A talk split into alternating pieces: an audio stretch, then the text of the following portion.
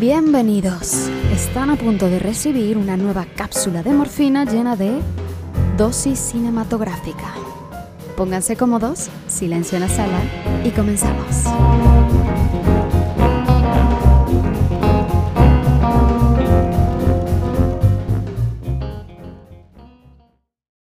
Soy Fernanda Valencia con una dosis más de morfina cinematográfica.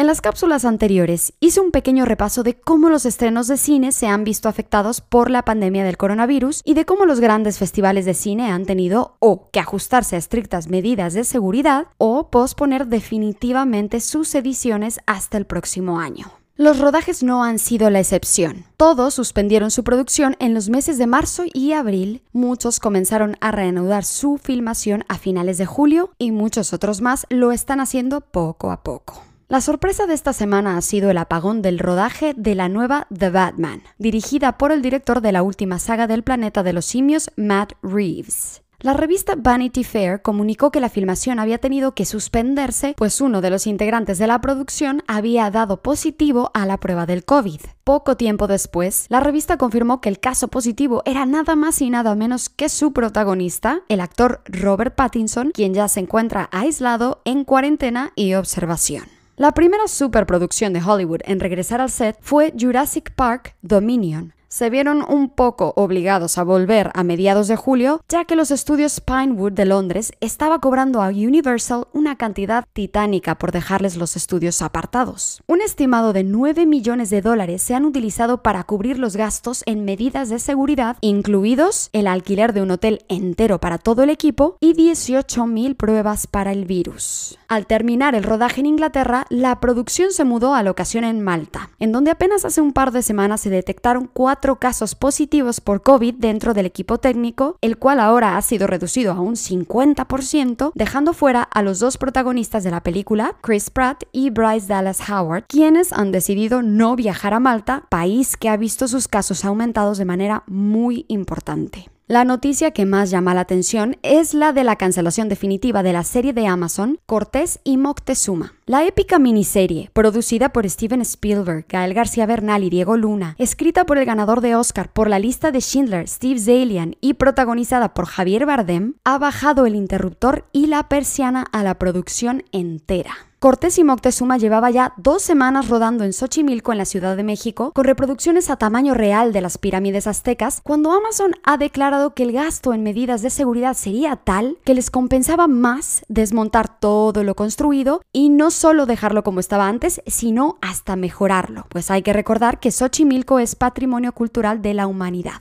es normal dudar de la razón COVID para la cancelación de esta miniserie, teniendo en cuenta el juicio pendiente en Colombia entre uno de los creadores de la serie, el director Ciro Guerra, y la revista que publicó las acusaciones por acoso sexual en su contra. Por su lado, Spielberg y Amazon no descartan en un futuro quizás recuperar la serie que habría sido bastante impactante e importante para nuestro país. Muchas gracias queridos paisanos por escucharnos. Muchas gracias a Radial FM. Soy Fernanda Valencia. Me pueden encontrar en Instagram como arroba FDA Valencia. Los invito a que nos escuchen la próxima semana para una nueva cápsula de morfina y a que por favor sigan yendo al cine.